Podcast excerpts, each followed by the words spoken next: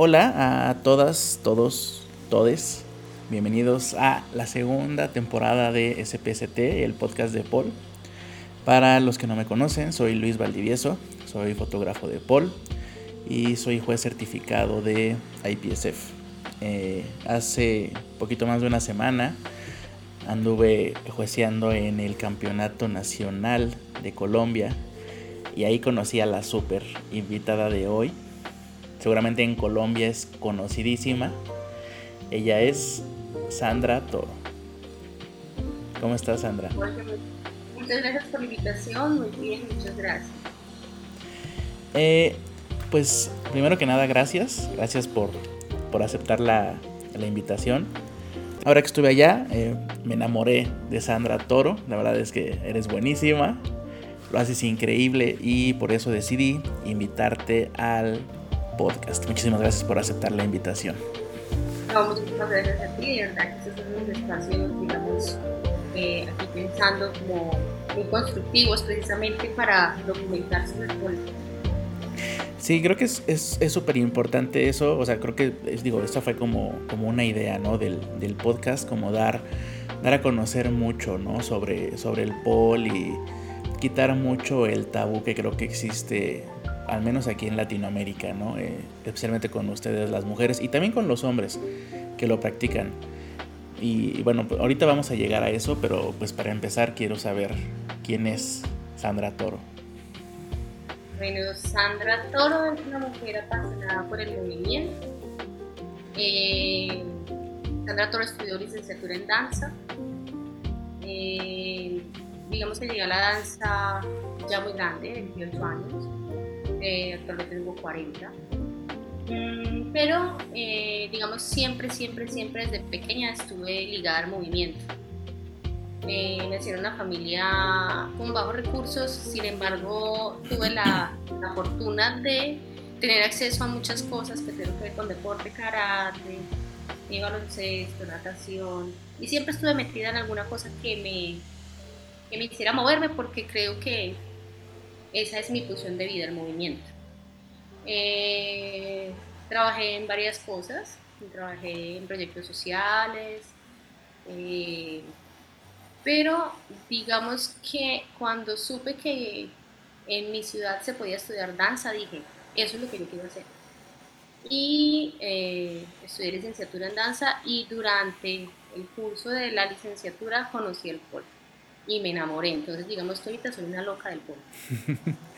¿Exactamente de qué parte de Colombia eres tú, Sandra? Medellín, Antioquia. Ya.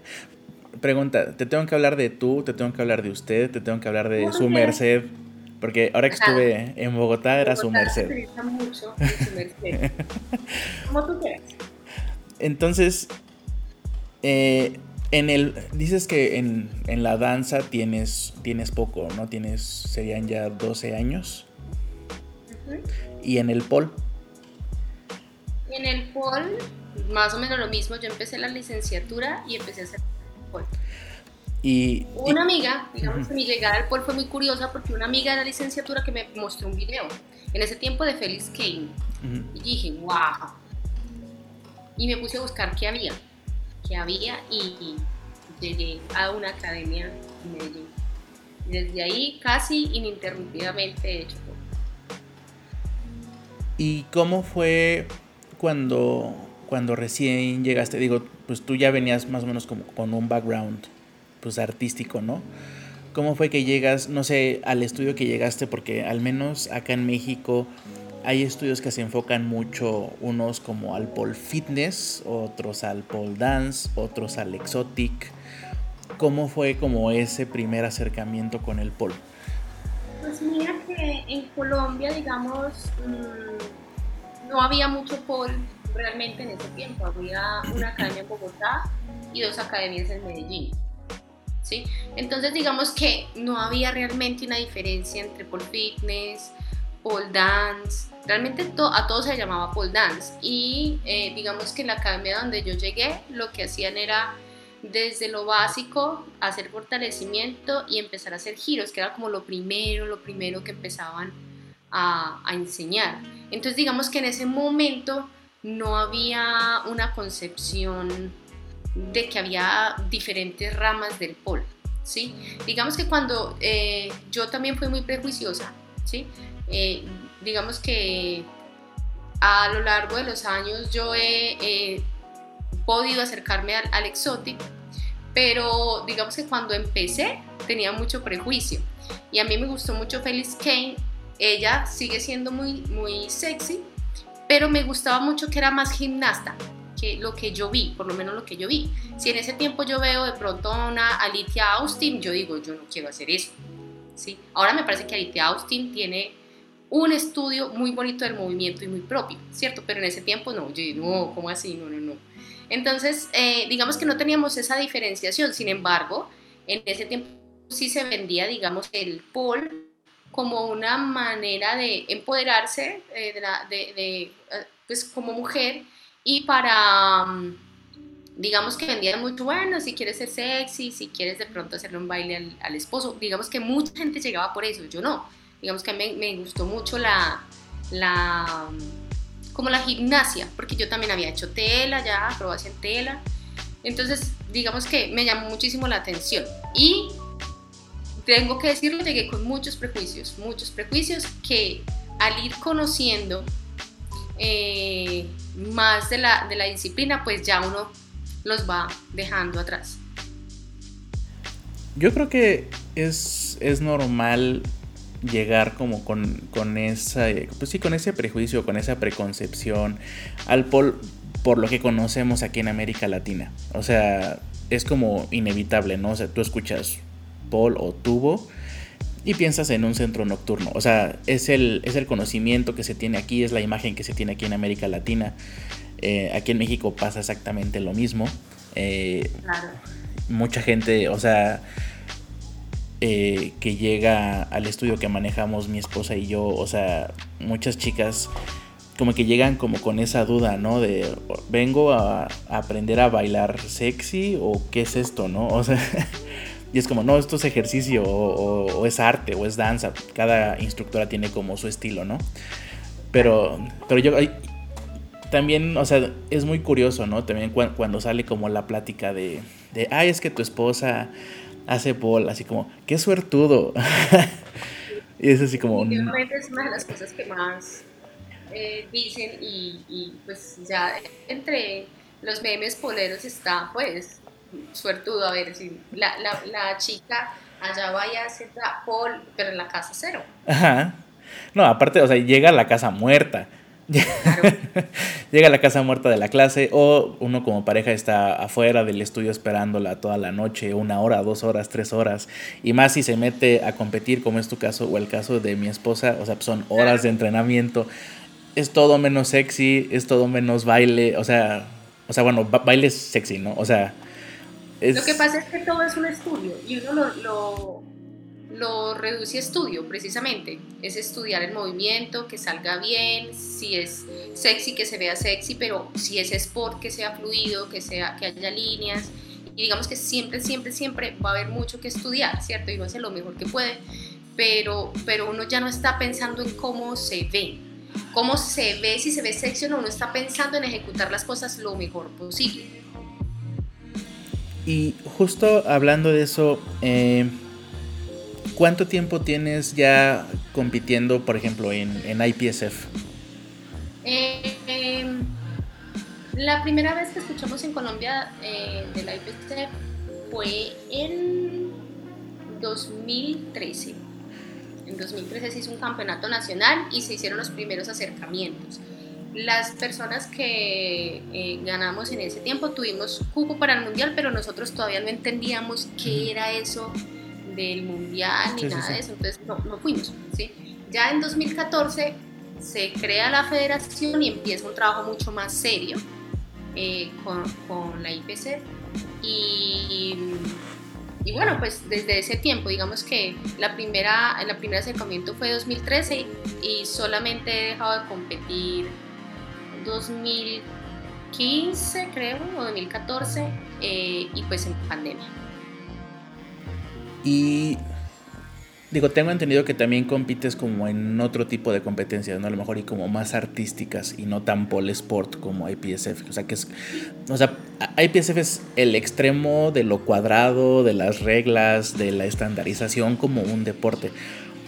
¿Qué, ¿Cómo vives tú esa diferencia, ¿no? De voy a competir ahora en algo más artístico, a lo mejor y más exotic, y a lo mejor y tengo en dos, tres, cuatro meses una competencia de IPSF que conlleva un librote gordo, gordo de reglas que tengo que aprenderme y tengo que llenar formatos, bla, bla, bla, bla, bla. ¿Cómo vives tú esa, ese vivir como los dos lados del polo? Mira que las dos cosas son súper divertidas. Digamos que eh, aprender a manejar el código de la IPSF es complejo, ¿sí? A nosotros nos ha tomado mucho tiempo. Digamos que yo me he certificado como juez, me certifiqué en 2014, 2015, 2016, 2017 y 2018. Paré, eh, me certifiqué el año pasado y este año no alcancé por dormir, pero eh, digamos que apenas siento yo que recién podemos entender el código un poquito más. Entonces es, eh, se necesita mucho estudio, también puede ser muy estresante, digamos, para un atleta que es de lleno, que todavía no entiende, eh, cuando uno va a, explicarle a alguien, por ejemplo, que o te ganas todos los puntos de una figura o te dan cero. Y entonces la gente dice, pero eso es, eh, injusto porque sienten que lo han trabajado y es un poquito complejo, pero también es muy divertido porque es hacerlo o hacerlo, ¿sí? Vamos a, jugarnos el todo por todo. Sin embargo, también es, digamos que eh, las competencias bajo, bajo la, eh, un código de puntos tan claro hace que tú sepas qué tienes que hacer. ¿Sí? Que sea, eh, obviamente eso le genera, eh, genera un poco más de confianza en los jueces en el sentido de que no es como tan, tan a lo que le parezca al juez. No, hay unas reglas de juego y tú tienes que seguir esas reglas de juego. y estar en el otro lado también es poder no estar pensando que la figura tiene que estar perfecta y la tienes que sostener dos segundos y tienes que girar, es un poquito más de creación, sin embargo yo pienso, digamos que este año para mí fue complejo, eh, porque yo vengo de la lesión de hombro, de una cirugía de hombro, y pues no competía desde el 2018, entonces entrar a los 40, eh, después de la cirugía de hombro, y yo dije, no, pues yo creo que esto va a ser como más art. Sí, eh, art dentro del sport, lo que se puede hacer porque de todas maneras hay unos tiempos estipulados si uno quiere sacar buen puntaje, pero yo dije, no, este no va a ser tan sport, va a ser más alto, pues porque todavía no estoy con mi hombro, bueno, por muchas cosas. Eh, y también fue muy divertido, fue como mezclar las dos cosas. Sin embargo, te digo, eh, el sport a los que nos gusta, nos gusta precisamente porque es una cosa mucho más clara. Eh, hay otros campeonatos, también he sido juez de otros campeonatos y también he participado en muchos otros campeonatos que no tienen que ver con la IPCF y, digamos que uno va un poquito a, tientas, ¿sí? Más, más también llevando su propuesta, ¿cierto? Plasmando lo que uno es ahí, eh, pero también como, como a tientas a ver qué pasa con los jueces. Sí, justo es algo que platicamos mucho acá y yo lo platico siendo juez de, de IPSF siempre digo que la IPSF tiene como su lado bueno y su lado malo. ¿no? O sea, el lado bueno es sí, o sea, todo está muy claro, como dices tú, o sea, tú sabes, esto vale tantos puntos, esto vale tantos puntos. Al final de la competencia me dan mi hoja y yo sé, o sea, yo puedo saber claramente en qué fallé. Eh, sí, sí, sí, perfecto. puedo saber claramente en qué fallé, puedo saber, no sé, me faltó hacer más bonificaciones, no me contaron un obligatorio, XX. Entonces eso ayuda mucho también al atleta a poder crecer, ¿no? El hecho de que sea tan claro. Pero por otro lado son tantas reglas y es tan complejo que es muy difícil de entrar. O sea, si una persona de cero dice, yo quiero competir en, IPSF, ¿no? Con la Federación de Colombia o acá con la Federación de México, o te pones a estudiar el librote o tienes que buscar a alguien que se lo sepa. Porque entrar de cero es, es muy difícil. Sí, sí, y la gente, digamos, eh, pues yo te digo porque yo también viví esta experiencia como entrenadora esta vez. Eh, además de, ir como atleta, eh, ayudé a, pues preparé a cinco atletas y ayudé a la preparación de dos más. con asesorías eh, técnicas, ¿cierto? Y es difícil, se encuentra uno de todo, los que son súper cuadrados y, y es así, es así, a los que son más relajados y dicen no, y no entienden la dimensión del código, ¿sí? No entienden que es súper estricto. Y eso está bien, son las primeras competencias, ¿cierto? La idea es como que vivan la experiencia y que si eso es lo que les gusta, listo, se metan y estudien. Pero tienes toda la razón, es súper complejo porque cuando uno empieza de cero, pues nosotros en 2014, 2014, que fue el primer campeonato en sí de, de con la IPSF, pues o sea, eh, adscrito a la IPSF, em, nosotros hicimos, eh, algunos atletas hicimos eh, la certificación como una semana antes del campeonato. ¿sí? Nosotros no teníamos ni idea, no entendíamos nada. Y, pues todo ha sido un proceso de ir, de ir eh, estudiando y estudiando. Y precisamente digamos que por eso cobra tanto, tanta importancia la figura del, coach en, bajo este formato. Porque sí, porque una persona, un atleta de cero no, no va a entender de qué se trata. Eh, sí, justo justo pasa eso. No sé, no sé si, si tú ubiques quién es mi esposa. Mi esposa es Raquel de la Vega. Ella es atleta de aquí de México, también elite. También va a andar allá por el mundial. De hecho, ella, hace poco estábamos platicando porque, para los que no sepan, regresé de Colombia y resulta que me dio COVID. Entonces regresé y tampoco podía estar con ella. Apenas este fin de semana fue que pudimos ir a almorzar y platicar sobre, como bien, ¿no? Sobre el campeonato de, de Colombia y salió el tema de, sí, Sandra Toro es súper buena, no sé qué, sí, bla, bla, bla, bla. Y, y, me dice, pues, de hecho, ella, porque mi esposa participó por ahí en un concurso que hizo Paul Style, que Paul Style es de acá de México, el año pasado, de El Juego del Calamar. Y me dice, me dice, pues ella fue la que puso el reto de la silla. y, y, yo, ah, sí. En un reto. Ajá. Y Raquel participó ahí. Entonces ya de ahí fue así como, ah, sí, es buenísima, no sé qué, la, la, la, Y pues ya platicamos mucho sobre ti. Eh, la cosa es que ella también apenas este año empezó ya como, como, como coach, ¿no? De, de chicas que quieren competir bajo reglas de IPSF. Y, y sí, o sea, de hecho hicimos como una pequeña junta, ¿no? Antes antes de prepararnos para, el Nacional de aquí de México, hicimos una junta con las chicas del estudio que les llamaba la atención eh, competir, ¿no?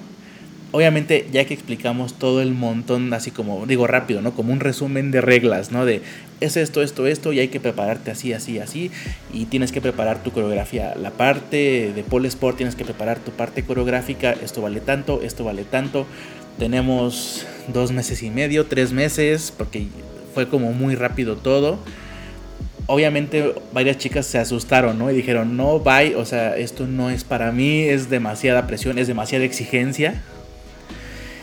Y, hubo otras chicas que fue así de, ah, pues con todo, ¿no? O sea, vamos a hacerlo, ¿no? Entonces, siempre yo les digo que el hecho de ya competir en IPSF, sea cual sea la categoría, sea cual sea la división, ya es un súper logro porque no es sencillo, no es sencillo competir en IPSF, no es sencillo pararte frente al panel de jueces y saber que este me está calificando esta cosa, este me está calificando esta otra cosa, no sé qué voy a sacar de puntaje, eh, sé que hay un nivel de exigencia alto.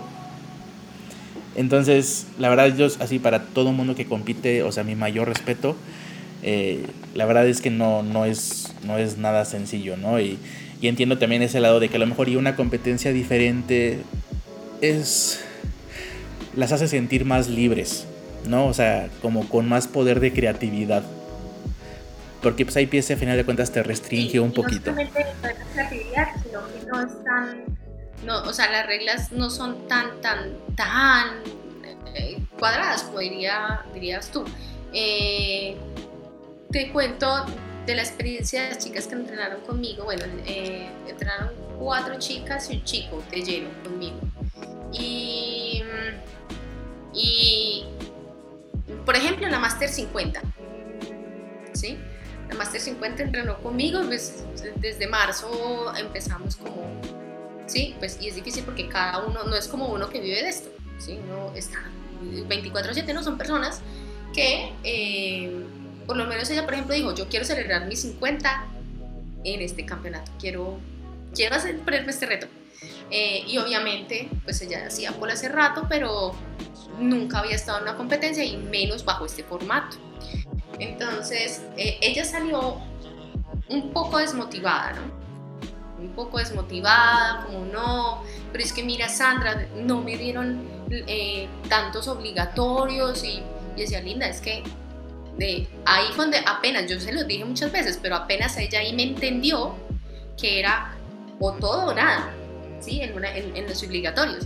Y ella decía, ah, ah, bueno, ah, bueno, y no le fue mal realmente para hacer la primera experiencia.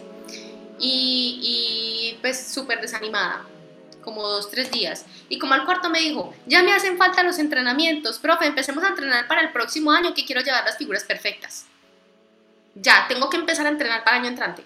Entonces es eso, es saber que todo es un proceso y que esta, este mm, código de puntos, si bien es súper estricto, por lo menos te deja claro qué tienes que hacer. Eso no quiere decir que no me gustan los otros campeonatos, si he sido juez en otros campeonatos, entonces he vivido las dos, las, las dos caras.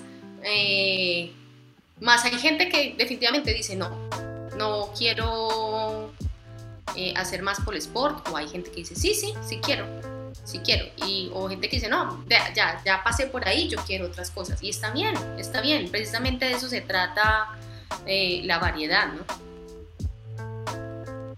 Sí, la verdad es que es, es padre, la, acá decimos padre, es chévere. eh, eso, ¿no? Que, que, las chicas que empiezan a competir tienen como ese parámetro de crecimiento, ¿no? De decir, ah, o sea, sé que puedo mejorar así. Esta es la clave para mejorar. Al menos digo, eso pasa en IPSF. Eh, claro. Y, tiene, uno, tiene uno de todas maneras un retorno de información para poder mejorar. Sí.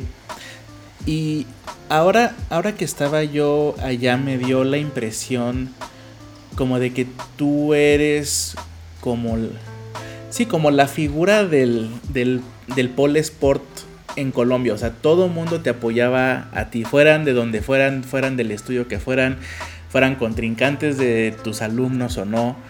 Eh, también aquí en México hay una persona así, es Maru Plaza. Eh, siento que, no, o sea, no sé si, si tú te sientes así o si sientes como esa responsabilidad no, no, sé cómo explicarlo. O sea, ¿cómo, lo vives tú el hecho de que digan tu nombre así de a continuación, Elite, eh, Master 40, Sandra Toro y todo el. ¿Cómo le dicen ustedes? Todos, todo el coliseo, le llaman ustedes, todo el coliseo aplaude y grita y todos están esperando verte a ti. Pues mira que eso da mucho miedo. Es decir, yo pienso que cuando tú me dices, es que tú eres muy buena, yo pienso que no es que sea buena. Es decir, es que he dado guerra hasta que no más, entonces la gente me conoce. He estado en cada campeonato que, sé que he podido estar, me meto porque me gusta competir y no tanto por competir, sino porque eso a mí me genera una ganancia en nivel. ¿sí?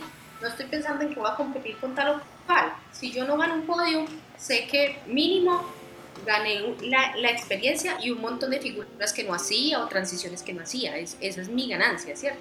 Entonces digamos que uno da mucha guerra y la gente te conoce, ¿sí? Eh, sin embargo, también digamos que he sido una de las pole de Colombia que más ha salido a competir, y no solamente en IPSF, sino en otras competencias. Y también he tenido la fortuna de, de digamos, de ser invitada a ser jueces pues, en otros países y a dar talleres en otros países. Por ejemplo, el año pasado estuve en México, estuve durante un mes haciendo una gira. Y, y pues digamos que claro, la gente tanto, de tanto dar una guerra, pues te conoce. Y eso sí genera, a mí me genera mucho miedo. Me genera miedo porque eh, no es solamente la responsabilidad de hacer las cosas bien como atleta, sino que la gente está esperando verte y es muy estresante eh, porque por ejemplo este año yo viví una, una, cosa particular, bueno, ha sido todo muy particular después de, de, la lesión del hombro, eh, porque mucha, muchísima gente me tocó mm, pagar la operación de manera particular. Y mucha gente me ayudó, mucha gente se movilizó, toda la comunidad de Paul en Colombia para ayudarme para esa cirugía, porque es costoso, obviamente. Eh, entonces digamos que yo realmente ya no soy ni siquiera un producto de mi esfuerzo, sino del esfuerzo de la gente. Entonces es muy, muy asustador que la gente espere tu coreografía, porque yo además sabía, yo no estoy full, yo no soy la que era hace cuatro años, y también uno va sintiendo un cambio en la energía física, uno no quiere, pero eso se va sintiendo, y por eso pues precisamente parten las categorías por edades. Eh, ahora, yo no sé, María Eugenia Plaza tiene como una reserva de 10 años por allá, porque esa mujer, yo no sé de dónde saca tanta energía, es un monstruo. Sí, sí lo es. Pero eh, precisamente es una responsabilidad muy grande y yo sabía que yo no iba a poder hacer ni tantos regrips, ni tantas mortales, ni fongis, ni nada de eso, porque no me da. O sea, yo tengo también que saber hasta dónde llego. Y dije, yo por lo menos hice el trabajo más honesto que pude lo más honesto conmigo misma, con mi cuerpo y tratando de que se viera bonito. Entonces yo toda feliz desde diciembre. Bueno, voy a hacer esta figura, voy a hacer esta figura, voy a poner esta de uno, voy a... ¿Qué? Durante el proceso, con el hombro, con la baja de energía, bueno, también porque tengo que trabajar con... Dije, ok, listo, no va a ser una figura de uno, va a ser una figura de punto 7, es lo que hay. ¿Sí? Entonces, eh, por un lado tenía mucho susto porque yo decía, la gente que estará pensando, que estará esperando de mí, me da mucho miedo. ¿Sí? Pero también decir, ok, yo no puedo hacer más de lo que puedo hacer. Entonces, hagamos lo que puedo hacer, lo mejor que puedo y hagamos, o sea, tratemos de que esté bonito. Más allá de, de si la gente espera que yo vaya y vuele allá, pues no puedo voy a hacer lo que puedo hacer y con mucho amor, sí, también pensando en, mostrar bonito, pero también tratando de no cargar con la expectativa, aunque da miedo. Cuando la gente, yo estaba por salir al, al, escenario y la gente empieza a gritar, yo decía, Dios mío, no quiero escuchar, tengo miedo porque la gente que está esperando.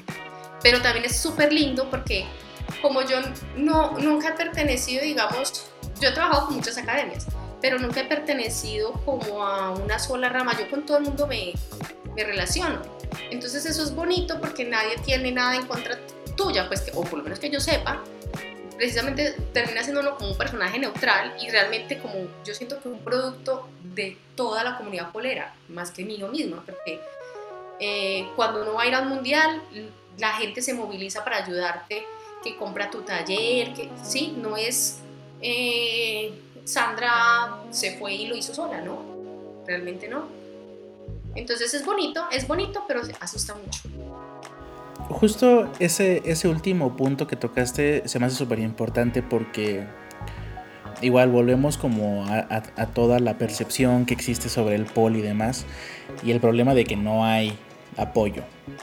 No, o sea, no hay apoyo hacia los atletas de pol y todo tiene que salir de la misma comunidad. Eh, justo ahorita estamos viviendo eso Raquel y yo para solventar el gasto de ir al mundial y en Suiza que está carísimo todo. Eh, pero bueno, carísimo. carísimo. Pero bueno, regresando a, lo que platicábamos, ¿no? De, de tú ser como, como esa figura, ¿no? Eh, como, como paréntesis, la verdad es que yo no sentí que tu coreografía fuera como de un nivel, entre comillas, bajo, justo yo le decía a Raquel, le decía, siento que las coreografías en Colombia eran más artísticas que, lo que estamos acostumbrados a ver acá en México. Eh, y a lo mejor y, va por ese lado, ¿no? A lo mejor y ese es tu toque, a lo mejor yo lo vi en tus alumnos, o sea, que a lo mejor y no sé yo exactamente cuáles son, pero a lo mejor y por ahí va, ¿no? O sea, dentro de lo que vi. Eh, y lo que vi contigo, o sea, yo a todo el mundo le decía, es que lo que hizo Sandra estaba súper bonito. O sea, y, yo nunca lo vi como algo bajo de nivel, ¿no? O sea, ¿qué dices tú? Es que tuve que elegir a lo mejor y los elementos de punto 7. A final de cuentas también está esa parte de artístico, ¿no? Que te da para arriba. Bueno, y, de todas maneras también termina siendo un cálculo, ¿no? De qué vale que yo vaya me obstine con hacer figuras de uno si no me dan. Y muchas no me dieron, siendo de punto 7, no me dieron, me fallaron y está bien. Pero también, es, eh, también yo, pienso que precisamente el conocimiento del código hace que tú puedas jugar, ¿sí? Entonces no voy a meter la, el Iron T, pero puedo hacer, eh, no sé, una bandera girada. Y la bandera te vale menos, pero si la giras puedes sumar más puntos. Entonces también es un cálculo, ¿no? También es un cálculo y puede que uno sienta, claro, porque yo decía, yo, yo digamos que en el 2012, perdón, 2018 tuve un nivel muy bueno. Eh, me faltaba todavía experiencia, obviamente, y, y, estudiar base, lo que fuera, pero digamos que fue un momento físico mm, muy bueno para mí. Sí, estaba muy, muy, muy fuerte. Eh, y este año, digamos, yo fui consciente, dije, no, está bien, y está bien, es que también hay que aceptar los momentos de la vida. ¿sí? Dame, dame un segundito. Y sin embargo... se me hace que Zoom, Zoom nos va a cortar la, la llamada. Déjame, te vuelvo a mandar el link. Parece que sí. Eh, me estabas diciendo sobre eh, eso de que había que jugar con a lo mejor y girar más los elementos para sumar más puntos, que no te encontrabas como en tu mejor momento, y así quieres. Sí, sí, entonces digamos que esta coreografía mm, se hizo eh, pues, realmente a puras ganas y, y teniendo en cuenta realmente cuáles eran mis mis posibilidades, ¿sí? La verdad, pues eh, fue, como yo te decía antes, fue un proceso extraño porque pues pasé de competir con las chicas que llevaban buen nivel, igual muchas elite no se presentaron. Digamos que en pandemia pasó algo con los elite de Colombia y es que mm, se enfermaron, se lesionaron, eh, no sé si el estrés del encierro o el o parar después de tener una vida tan activa, no sabemos qué pasó, ¿sí? Pero digamos que muy, poca, muy pocos elites se presentaron realmente. Y em, pasar de estar en una categoría donde me tocaba dar todo con las chicas, porque era precisamente poder caer de pronto en un podio, en lo que sea, a estar sola en una categoría, yo decía, pues es súper duro porque pues inclusive uno escucha los comentarios de la gente que dice, pero usted para qué se estresa si está sola? Y dije, me estresa más porque la gente va, ¿qué va a decir? Entonces, nada, sí, ganó porque estaba sola en la categoría, eso es muy triste. Para mí es muy triste. Si yo simplemente quisiera vivir el, el, la experiencia del mundial, pues yo ya he ido a dos mundiales, pero si yo solamente quisiera vivir la experiencia del mundial, estaría diciendo, bueno, no importa lo que saque, pues de todas maneras voy a tener mi cupo, ¿no? Pero después de haber estado compitiendo con gente muy buena, estar solo es como, no, no, yo no digo que desmotivante, sino como muy confrontador, ¿sí? Eh, y yo dije, no, pues la única forma en la que yo voy a sentir que me, me merezco el cupo al mundial sería ganando el mayor puntaje de todo el campeonato. Pero también me dije, bueno, eso es irrealista, ¿sí? Con el cuerpo como lo tienes en este momento, o sea, pensar en eso es irrealista, simplemente vaya y dé lo mejor que tenga. Eh, y eso fue lo que hice y realmente yo me senté tranquila a esperar el puntaje, yo no estaba ya estresada, no estaba ni con... Yo decía, no, un 30, está bien, ¿sí?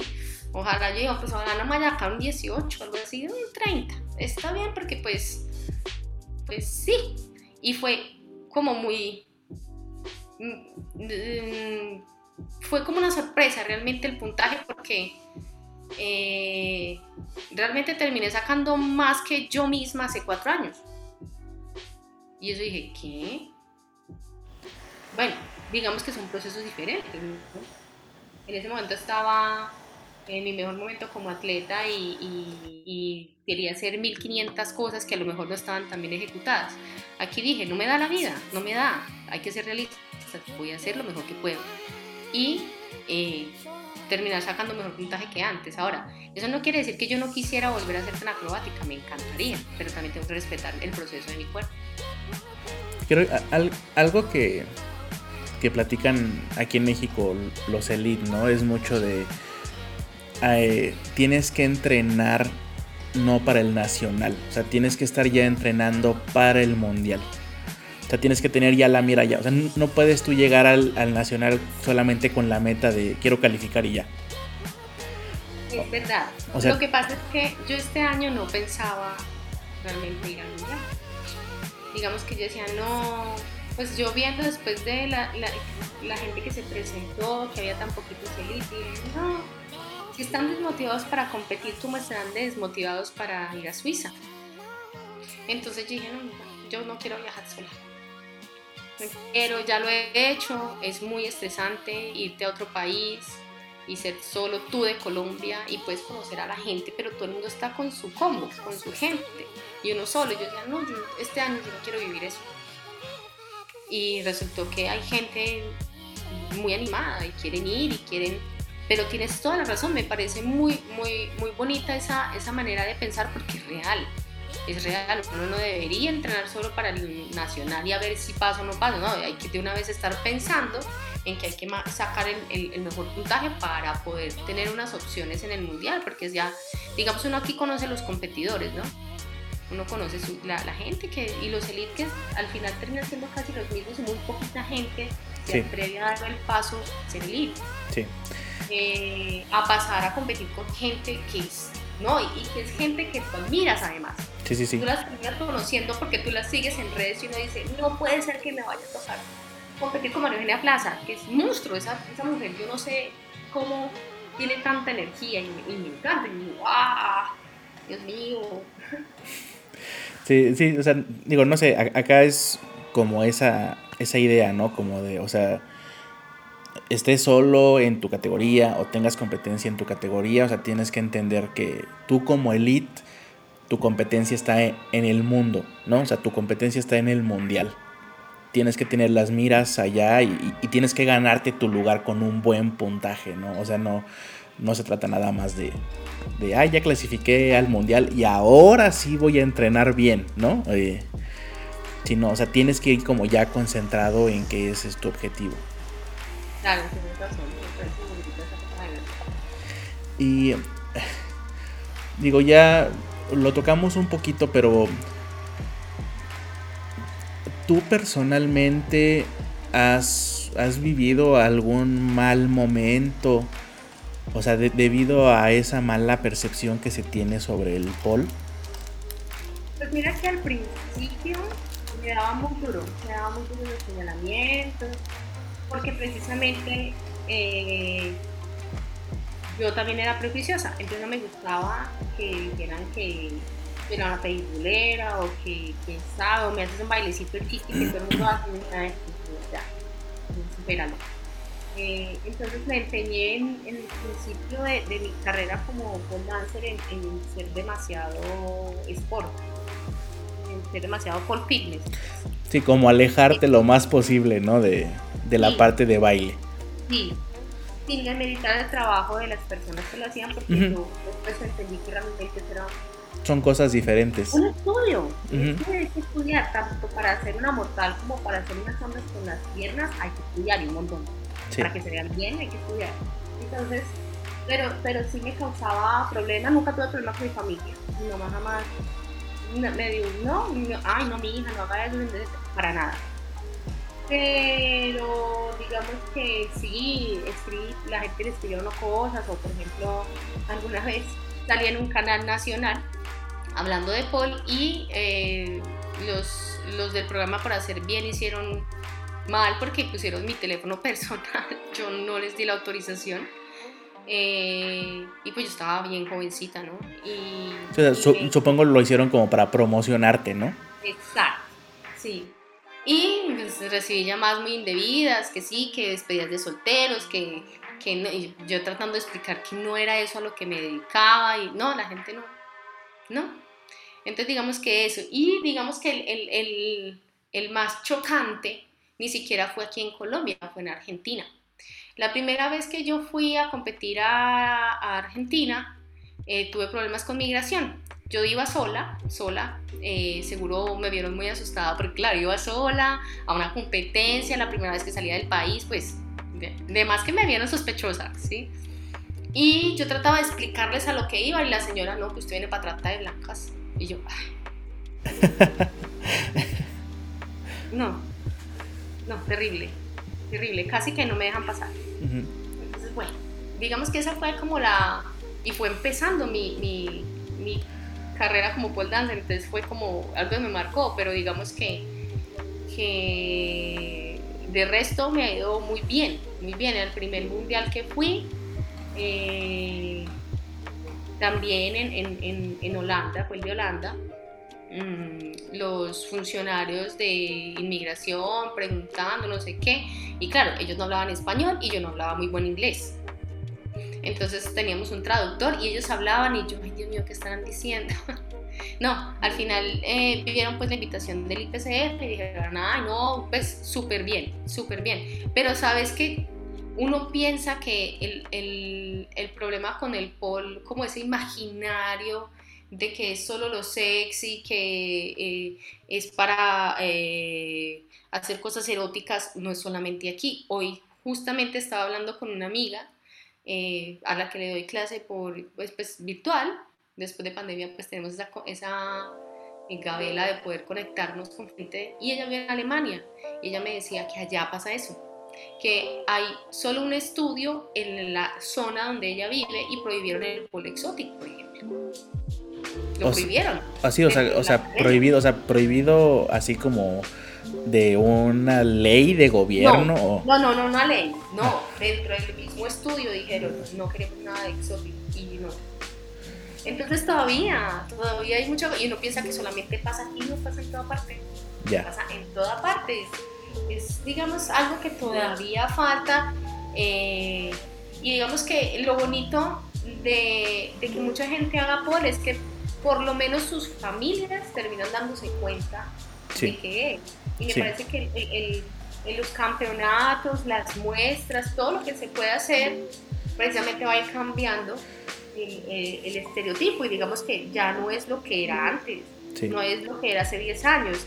Sin embargo, se, sigue encontrando una gente que, ah, ay, sí, picaron ahí, nada, ¿es en serio? Sí, acá, digo, en, en, el estudio de Raquel, o sea, hay miles de historias, ¿no? De, de chicas que, que sus, sus, esposos no los dejan subir fotos de lo que hacen o que van a escondidas de los papás. O sea, pasan como, como muchas historias, ¿no? Pero también como que poco a poco las chicas se van como, pues sí, se van revelando, ¿no? Se van revelando y empiezan a, sacar lo que hacen pues al público, ¿no? Y, muchas veces esas mismas personas que, que, a lo mejor y se los restringían, las acaban como motivando, ¿no? De, ajá, sí, oye, es que, o sea, lo, lo, que haces sí está padre, ¿no? Sí está chévere. O sea, lo, lo que haces no es table, lo, o sea, lo que haces es un deporte o es un arte, o es, o sea, la gente empieza a verlo diferente. Sí, sí, y es muy bonito lo que hace el pol realmente, y no solo con las familias, con la misma persona que lo, que lo practica, porque uno llega eh, con la licra súper larga, uno no, la gente del común no está acostumbrada a verse un espejo, eso a uno no le, no le enseñan a aceptarse como es. Eh, y pues yo hace 12 años eh, que estudiando danza era muy delgada, no era tan musculosa, era muy delgada y, y, a mí me daba pena mostrar las piernas y yo me iba con las licras súper largas y no, y, no era pena de la gente, era pena de verme a mí misma. Y, y entonces esa reconciliación y ese encuentro con el cuerpo es maravilloso. Es maravilloso. Sí, justo en, en, la última entrevista que hice fue con una chica mexicana que vive en España, Gina Joya y platicábamos que el pol es como una secta. O sea, que todo mundo dice, el pol me cambió la vida. Después del pol soy otra persona. Después del pol me acepté, después del pol me quise, después del pol dejé de lado como muchas cosas que tenía yo en la cabeza. Yo lo veo mucho con las chicas en el, estudio de Raquel. Eh, y sí, la verdad es que sí les cambia mucho la autopercepción a, a las chicas, ¿no? Porque yo lo veo con mujeres principalmente. Eh, no, no, los chicos, lo que pasa es que todavía también hay un tabú fuerte con los chicos, pero los chicos también, también. Eh, por ejemplo, digamos que yo no, o sea, mm, hay de todo, hay heterosexuales y, y, chicos que no son heterosexuales y está perfecto, no hay ningún problema, pero precisamente, por ejemplo, uno de los temas más, más tremendos, eh, aunque el chico inclusive no sea heterosexual, es, no, es que si voy a ser pol, todo el mundo me va a tachar como que soy gay. Y uno dice, amigo, pero hasta los chicos no heterosexuales tienen ese problema dentro de sí. y a mí me parecía muy... Entonces aceptar todo, todo el ramillete y aceptar que también existen los heterosexuales haciendo pol y no hay ningún problema. Todo cabe. Sí, también, os digo, es, es increíble cuando ves a un hombre en tacones y plataformas gigantes Además que lo hacen mejor que nosotros, son bellísimos. ¿Por qué? Porque les toca estudiar.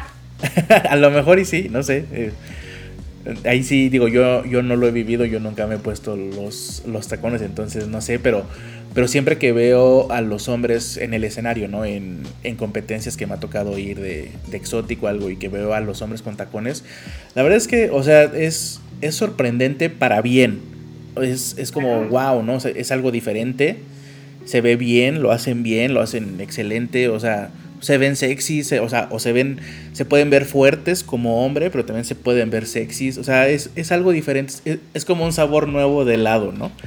Es, Exacto, es como, ah, digamos que eh, eh, es salir del estereotipo de que el tacón es para la mujer y que solamente es una cosa existe montarse en un tacón es súper difícil, caminar en esos tacones es una cosa que se necesita mucha práctica. Ahora, también pasa, digamos, en el ballet clásico hay quienes hacen como el clic los chicos y se ponen puntas y no lo reciben en una en una mm, compañía tradicional tienen que montar su cosa aparte pero pero es saber que existe todo ¿por qué restringir el movimiento si puede existir todo? Sí, sí, creo que tienes toda la razón. Eh, Recording in progress. Y no sé, digo, la verdad es que aquí, aquí en México, pues sí se siente, ¿no? Que, va cambiando como un poquito la percepción, cada vez está un poquito más abierta la gente a esto. Creo que da faltan años, años, años, años, como para que esto se, pues sí, como que se normalice, ¿no? Y la gente piense, ah, Paul deporte, y no piense Paul table. Sí, no, y falta, falta mucho, mucho, mucho recorrido, pero yo creo que hemos avanzado bastante precisamente eh, en esa aceptación de, de tipo de danza, como deporte, como arte. Se ha avanzado mucho, es que hace 10 años la cosa era completamente diferente y sin embargo hace falta y hay mucha gente que todavía no ha visto nunca a alguien hacer pole sport. Exacto. Y se imaginan otra cosa y cuando ven un campeonato, cuando ven una presentación popular, ¡ay, wow! Es como gimnasia. Eso es lo que se eso es como gimnasia. Sí, creo que eh, es así como que normalmente es la forma más fácil de explicarlo. Cuando, cuando alguien te pregunta qué es, qué es pole sport, es como gimnasia, pero hay un pole estático y hay un pole giratorio. Y es igual, ¿no? Hay elementos obligatorios, hay deducciones, la, la, la. Ya cuando lo explicas como de esa forma y con un deporte con el que lo pueden como relacionar, como que la gente sí le cambia un poquito el chip, ¿no? De decir, ah, o sea, como no estamos hablando de table, ¿no? O sea, estamos hablando como de algo serio. Claro, y, mira que aquí, digamos, yo estoy viviendo en un departamento de mi país que se llama Meta, en una ciudad que se llama Villavicencio, y aquí eh, el pole, como es una ciudad relativamente pequeña, el pole no es muy conocido. Eh, y estuvimos haciendo pues como unos acercamientos con el Instituto de Deportes y estuvimos hablando con el deportólogo y el deportólogo no podía como entender de qué se trataba y dijo, pero ¿cómo así? Y lo invitamos como a, una, a, una, a un recital que hicimos precampeonato. Y se quedó como, ah, pero es que claro, esto parece gimnasia, es que claro, ustedes tienen que trabajar tal cosa, tienen que trabajar tal otra, y eso es bacano. Imagínate si un médico, deportólogo, que ve un montón de deportistas como que no le cabía en la cabeza, pues, ¿qué podemos decir de la gente del común? Que no ha tenido acercamientos. Entonces, precisamente por eso es importante que se siga mostrando el POL y que exista algo precisamente como el IPCF. Eh, que, propenda porque el, el pole sea catalogado enteramente como deporte y se pueda ver dentro de esas disciplinas como un deporte. Sí, creo que, digo, dentro de, como dentro de todo el, el lo complejo, ¿no? Que es, que es IPSF, pues su meta creo que sí es como la más, lo más importante, ¿no? Creo que es como ese, ese, ese lograr hacer el pole un deporte que algún día se vea en la televisión, ¿no? En las Olimpiadas, a que, que la gente lo pueda ver en la tele. Creo que el, el día que llegue ese momento, por fin como que va a cambiar mucho la idea y la percepción. ¿no? O sea, como comenzó a pasar ahorita a lo mejor y con el skateboard y esas cosas, o sea que la gente dice, o sea, ¿cómo subirte a una patineta es un deporte? ¿No? El, el, hecho de que ya también, el, día en que la gente lo pueda ver en, en, la tele, creo que ese día ya, o sea, va a ser como el, gran paso y, lo que va a dar pie a, pues sí, a, que la gente lo empiece a comprender, ¿no? O sea, como lo que es. Sí, eso es cierto, eso es cierto. Y es que eh, el mundial del año pasado, que fue virtual, les permitió unas ediciones muy bonitas que hacen, bueno, obviamente eso también se hace con, el, con las, transmisiones en vivo, pero digamos que el formato que manejaron en el Mundial del año pasado virtual fue súper lindo, los puntajes, no sé qué, súper bonito, súper bonito, muy, muy deportivo. Sí, justo, justo aquí en México, así como que tenemos como e, esa idea, ¿no? De, de, hacer un día la transmisión del Nacional y que se vayan viendo los puntos, o sea, como lo más parecido a las Olimpiadas posible, ¿no? Así como que todo, todo bien hecho. Eso también necesita, digamos, una. ¿Cierto? Todo un background, un montón de cosas por hacer, pero sería genial. O sea, y a lo mejor y es como algo. O sea, visualmente sencillo, o sea, técnicamente es complicado, ¿no? Pero a lo mejor y visualmente es algo sencillo, pero es algo que le da mucha legitimidad a lo que estás viendo. Sí. Lo hace ver más serio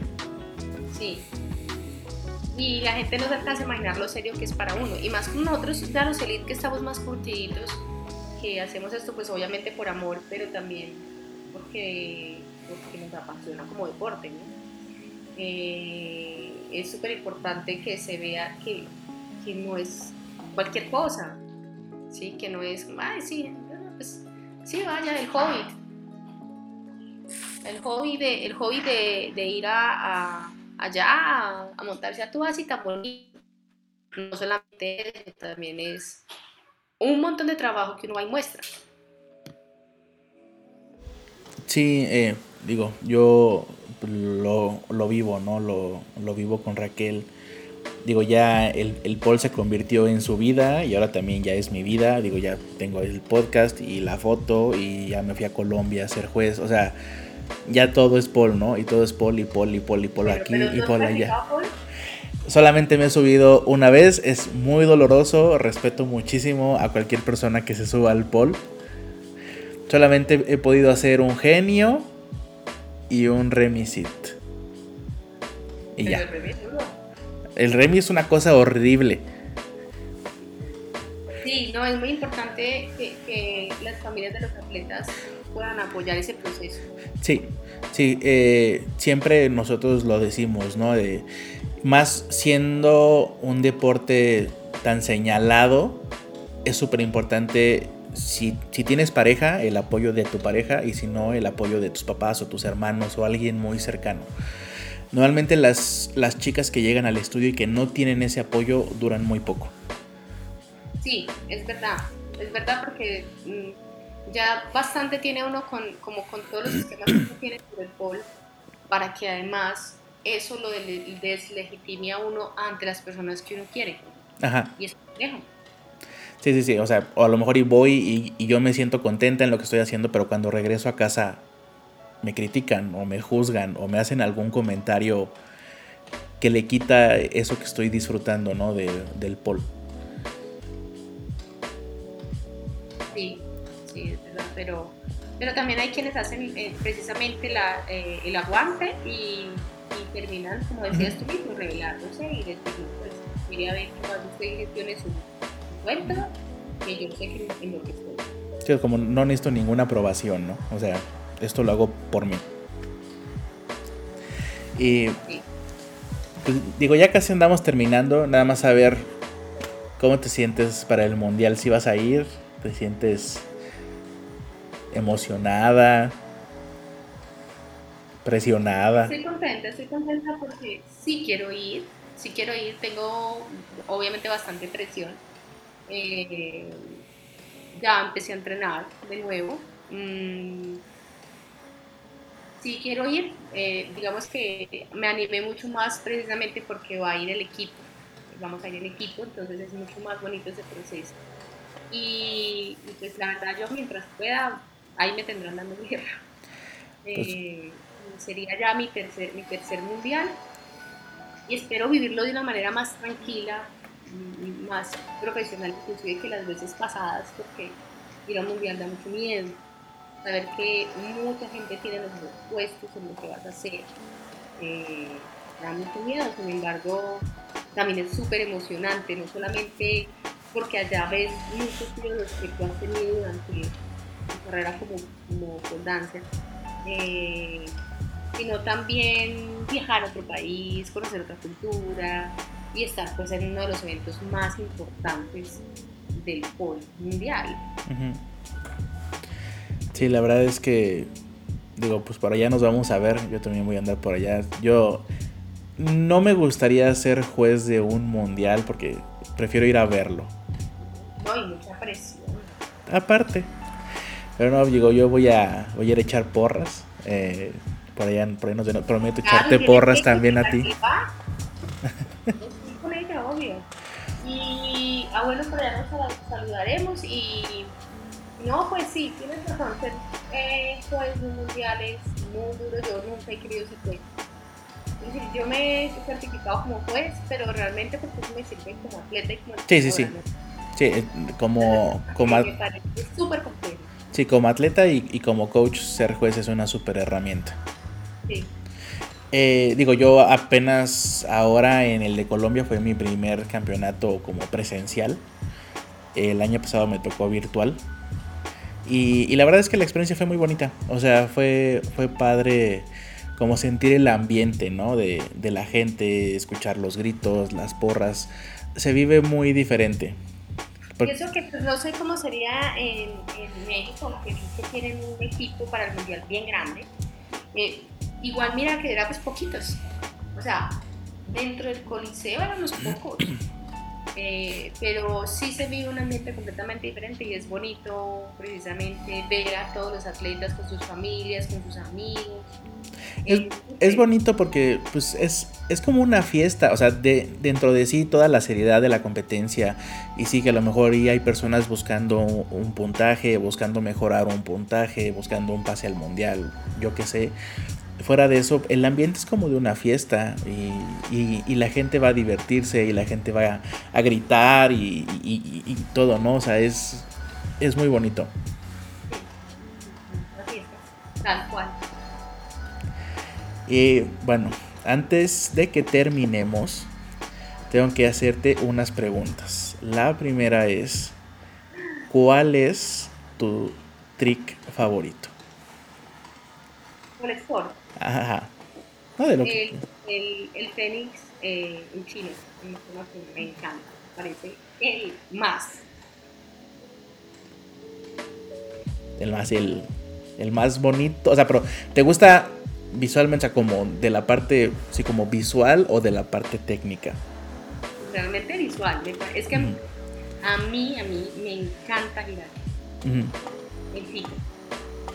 Entonces, Además de que obviamente tiene un nivel técnico alto, me parece bellísimo poderlo ejecutar de Creo que ese sería, porque pues, como yo no soy muy flexible, yo podría decir, bueno, un Rainbow Marchenko. Sí, es lindo. Sí. Más, no, no tengo afinidad, me parece lindo verlo, pero no, no tengo afinidad. Entonces cuando tú me dices el más, el más, para mí es ese. Ya. Y otra pregunta. ¿A quién puedes decir una, dos, tres personas. ¿A quién tenemos que seguir en Instagram del mundo del pol? Que digas tú, si tú haces pol y estás en Instagram, tienes que seguir a... definitivamente. Eh, Marlo Fiskin. Eh, y Dimitri Kulikov, pienso yo. Digamos que, de, de, porque es que generan un tipo de movimiento completamente disruptivo, raro. Y me dice, ah, pues el Dimitri Kulikov está loco y hace 1500 cosas. eh, y bueno, realmente eso como porque son referentes de cosas muy, muy, muy, muy diferentes, muy diferentes. Cada uno tiene su estilo de movimiento propio. Así igual hay muchísima gente, ¿cierto? Eh, y digamos que aquí, aquí ya en Latinoamérica yo diría eh, Gaby Borrayo, Belén Serra, Amado Plaza, si quieren, si quieren ver algo de eso, Manu Plaza, a, a Rafaela Montanaro, que son como el top.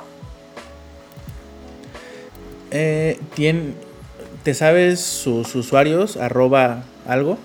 Digo, yo me sé el de Maru, que es arroba Maru Plaza Pol. No, no me lo sé. Pero el de, el de Gaby Borrayo, creo que es Gabo Rayo. Así, Gabo Rayo. Sí, Gabo Rayo. El... Pero la verdad no sé. Es, es mi Pol. No, la verdad no me acuerdo cómo está. Bueno, me, mira, me los mandas y ahí los pongo yo en una historia. En una. Ok. Y antes de ya despedirnos, así como la, la, última pregunta, esta es nueva. La última pregunta es, ¿alguna pregunta que tengas tú para mí? Bueno, eh, ¿qué tal eh, tu experiencia como juez? ¿Qué fue lo más difícil?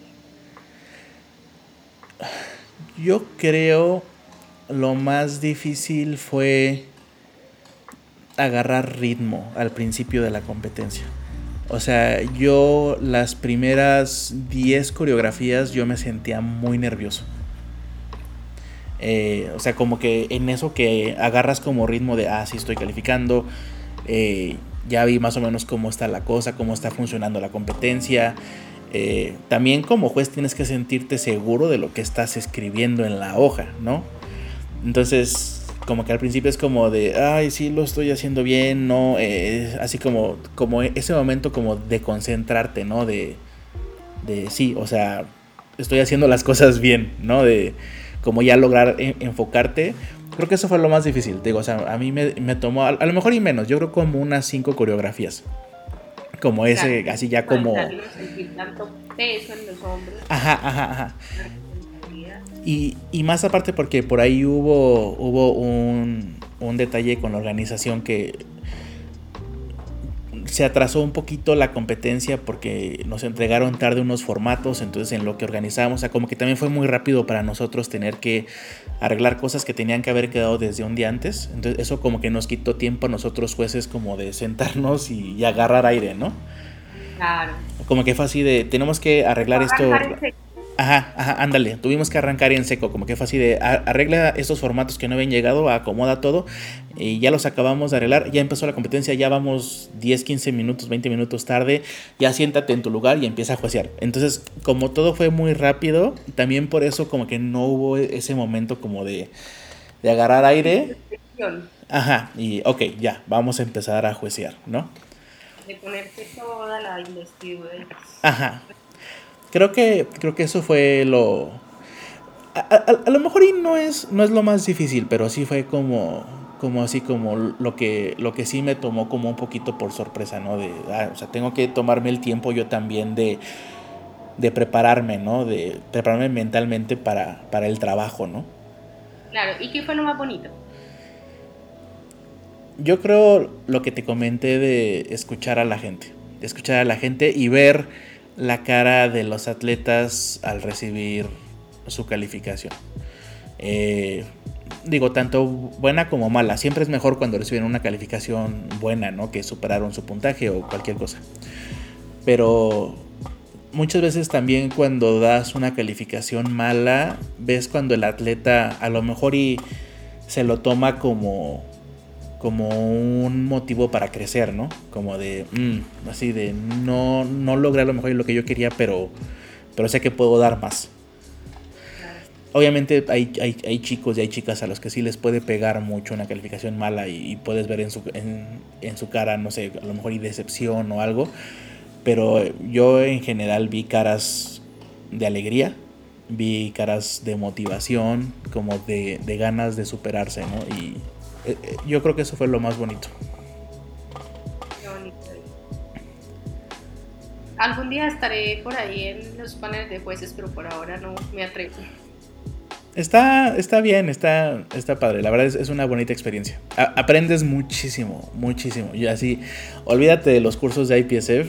Estar en competencia, ahí aprendes porque aprendes.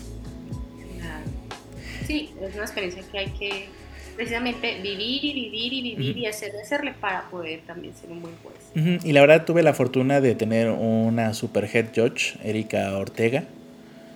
Entonces, Sí, siempre tener a una head judge tan capaz como ella también te da a ti mucha confianza. Porque pues cualquier cosa ella te dice, ah, mira, estás, estás haciendo esto, ¿no? O sea, no está mal, así, pero observa lo que estás haciendo. claro. Y ya dices tú, ah, ok, o sea, aprendes también de ti mismo como juez. Sí. Qué rico que viste esa experiencia. Bueno, espero que te haya encantado bien el Espero que quieras volver por lo menos. Sí, la verdad es que estuvo bien, estuvo bonito, está muy bonito Colombia. Eh, la comida está más rica la de México, la verdad. Sí, eso siempre dicen Bueno, Sandra, pues muchísimas, muchísimas, muchísimas gracias por aceptar la invitación. La verdad es que estuvo increíble la plática. No, muchas gracias a ti por la invitación. Eh, espero que, que te hayas quedado como con un buen sabor de boca de, de la plática, que hayas podido platicar lo que hayas querido platicar. Si luego quieres platicar más, avísame y hacemos otro episodio sin ningún problema. claro. Y pues no sé, algún último comentario. Ah, ya, ya me acordé, así rápido porque nos quedan tres minutos de Zoom. ¿Algún consejo para las chicas que quieren empezar a hacer pole o que quieren empezar a competir? Pues yo les digo que se animen, que tomen la decisión y lo hagan porque es algo demasiado enriquecedor. Así sea que solo vayas a hacer pole, vas a encontrar, además de todo lo que tu cuerpo puede hacer y todo lo que te da, todo lo que te empodera, saber que puedes hacer cosas, también te va a dar una familia. Entonces, una, familia que es tú, la gente con la que vas a clase y vas a ver que, que te llenas de energía bien bonita. Entonces, que no lo duden tanto, que se arriesguen, que son experiencias de las que uno aprende demasiado. Bueno, pues eso fue todo en este primer episodio de la segunda temporada. Eh, muchísimas gracias Sandra, muchísimas gracias a toda la gente que nos escuchó el día de hoy y estén al pendiente por ahí de muchas noticias y cosas que haremos. Nos vemos Sandra. Nos vemos, muchas gracias por todo, hasta luego.